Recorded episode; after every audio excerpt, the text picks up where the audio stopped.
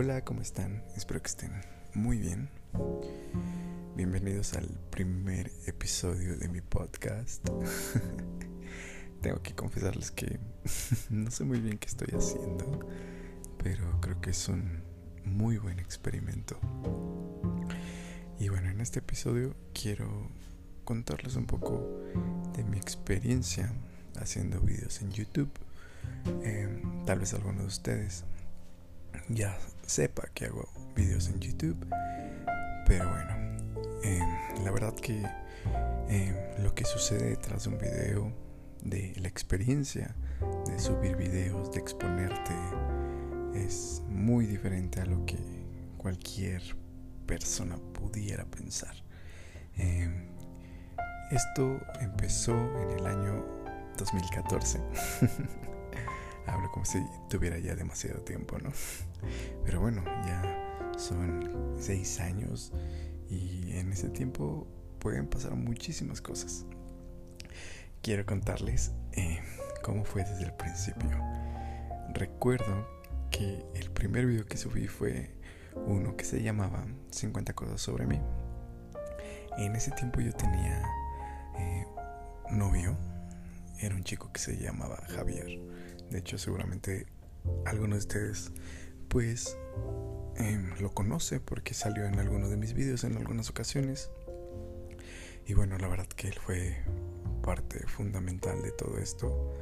Yo no sabía editar, yo no sabía nada, o sea, y él ya tenía noción de lo que era grabar, editar, tenía conocimientos en Photoshop, entonces la verdad que gran parte de esto se lo debemos a él.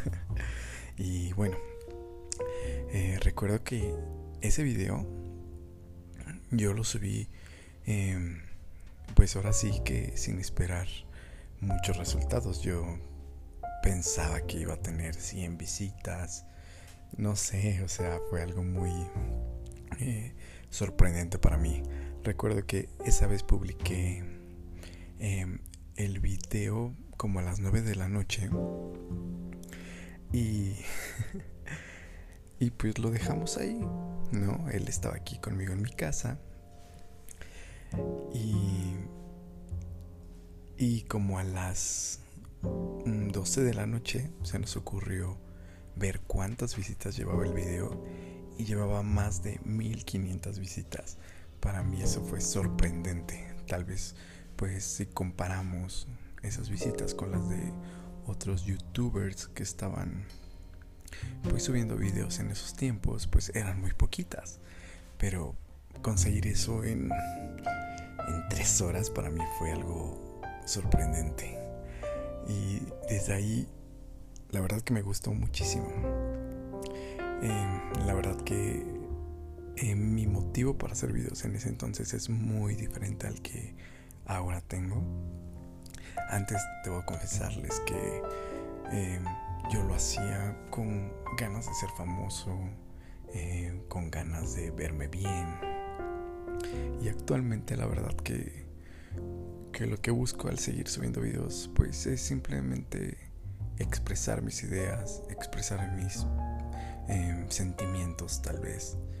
Em, sí, la verdad que debo de confesarles que soy una persona mm, muy vanidosa, pero ya no me importa tanto eh, eh, la pose, ¿no? Sí soy pozón, debo de confesarlo, pero, pero ya no es lo mismo, ya no busco llamar la atención a base de cualquier cosa, a base de hacer un video escandaloso o morboso, no, ahora simplemente soy yo, ¿no? Y bueno, em, como ustedes saben, mi historia pues em, no ha sido muy larga en YouTube. Em, he dejado como bastante tiempo sin subir videos. De hecho, tiene un mes que no subo uno. Pero es eso mismo. Ya no me presiono tanto por visitas, ya no me presiono por ser famoso, ¿no? Ahora simplemente es algo que disfruto y que hago cuando puedo, cuando quiero, cuando tengo ganas. Eh, y créanme que ahora lo disfruto mucho más que en ese entonces. Eh, la verdad que subir un video es de cierta manera una presión eh, constante, ¿no? Nunca falta quien te critique desde cosas eh, como tu físico, que bueno, últimamente me han acabado demasiado por eso. algunos tal vez ya vieron mi último video, mis últimos videos. He subido cuatro desde que regresé a YouTube y hace dos años que fue la última vez que, que hice una pausa, pues yo no me había operado la cara. Y digo, bueno, operado suena demasiado fuerte, pero me hice en realidad dos intervenciones eh, bastante sencillas. Me hice una bichectomía, me hice, eh, me inyecté los labios. Y bueno, en video se ven muy exagerados, pero en persona la verdad que ya casi no se ve. De hecho, el producto que tengo yo en los labios es un producto que se va degradando y ahorita ya casi estoy igual que antes. y bueno, eh, la verdad lo disfruto demasiado. Pero debo confesarles que siempre que grabo un video me pongo muy nervioso y las palabras no fluyen muchas veces como yo quisiera.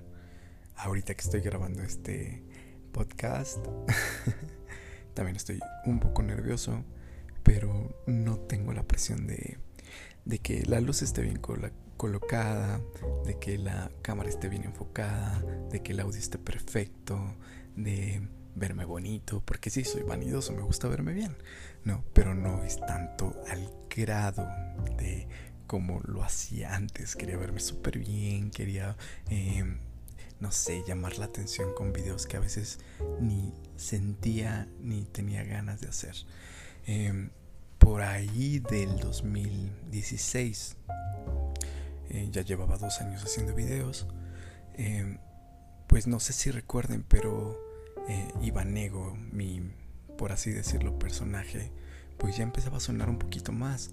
Youtubers más, bueno, youtubers importantes eh, que tienen trascendencia en los medios empezaban a hablar de mí, como Pepiteo, los Jonas Bloggers. No sé si recuerden el escándalo que tuve por ahí con ellos. que bueno, ahora recuerdo la verdad que muero de risa. Eh, pude haberlo manejado de una manera más correcta. Em, y en ese tiempo, que fue antes de que yo hiciera una pausa en este proyecto de mi canal, que se llama Iván Nigo, por si no lo conocen pueden ir a verlo y a regalarme ahí un par de likes. Em, y si quieren, igual y lo pueden compartir. Eh, bueno, la verdad que en ese entonces, pues yo ya había ganado un premio de algunos. Eh, había ganado un premio de YouTube em, que me entregó Victoria Volkova. Bueno, en ese entonces, pues ya estaba sonando yo un poquito más. Pero no, no estaba no estaba contento porque no era yo. No me estaba dejando llevar mucho por la competencia, a ver qué estaban haciendo los demás. Entonces yo quería hacer algo mejor, mejores videos y me y de cierta manera me empecé a enfermar un poquito de todo eso. Me contaminé demasiado. Entonces, cuando sucedió esto de, del pleito que tuve con los Jonas Bloggers, no sé, como que llegó un momento en el que dije, a ver, stop. Esto no soy yo. Esto no es lo que yo quiero para mí. Para ese entonces yo ya era amigo de, de Pepe, de Pepiteo, de, por ejemplo, de Alex Toledo y de muchos otros youtubers que iban empezando al par conmigo. Eran Tres Pacos, Pam Sasha, Paco del Mazo, todos ellos iban empezando como ahí conmigo, ¿no? Pero dentro de todo, creo que no hice todo mal. Porque Ivanego siempre como que estuvo aparte de todos ellos. Ivanego siempre fue como un, este, una propuesta un tanto diferente. Em, trataba de hacer videos con un poquito más de contenido, ¿no? No sé si recuerden videos como A mí me gustaría, eh, Viviendo las travesías un travesti. O sea, fuera de todo, siempre trataba de dejar un mensaje eh, positivo para las personas. En la actualidad lo sigo intentando. No sé si lo he estado logrando, pero siempre ha estado ahí mi, mi propósito. No hacer cosas eh, en vano, siempre tratar de enseñar algo a través de mi experiencia o a través de experiencias de otras personas que tal vez han estado de invitados en mi canal. Y bueno, eh, la verdad estoy muy contento porque gracias a los videos de antes, a los que actualmente estoy haciendo, mucha gente eh, se ha acercado a mí, me ha abierto su corazón. En verdad yo estoy súper contento porque a veces quisiera contarles de los mensajes que me mandan, mensajes que, que me llegan de verdad, porque me, me abren su corazón y me cuentan cosas demasiado personales. Y es por eso que no he dejado de hacer videos, porque hay mucha gente que espera un video de Iván, de Iván Nego. y, y, por eso sigo haciendo videos, porque hay gente que, que en verdad disfruta de, de lo que yo hago, disfruta de mi persona. Y bueno, regresando un poquito a lo que estaba, dejé de hacer videos por eso mismo, porque ya no estaba siendo yo totalmente. Estaba enfermándome o intoxicándome de todo eso que hay alrededor y detrás de un video de YouTube. Y bueno, pasaron dos años y ahorita estoy muy contento Em, tengo muchas ideas que quiero realizar, pero como ustedes saben, pues eh, toda esta situación que estamos viviendo con la pandemia, pues no nos permite em, llevar una vida como, como todos la estábamos llevando antes, ¿no? Entonces, eh, poco a poco estoy empezando como a recuperar ritmo. Em, espero que pronto podamos salir con más libertad a la calle, ¿no? Para poder hacer esas ideas que tengo. Y bueno, espero que estén todos atentos a mi canal. Y, y bueno, quiero confesarles que YouTube también me ha traído muchos problemas personales.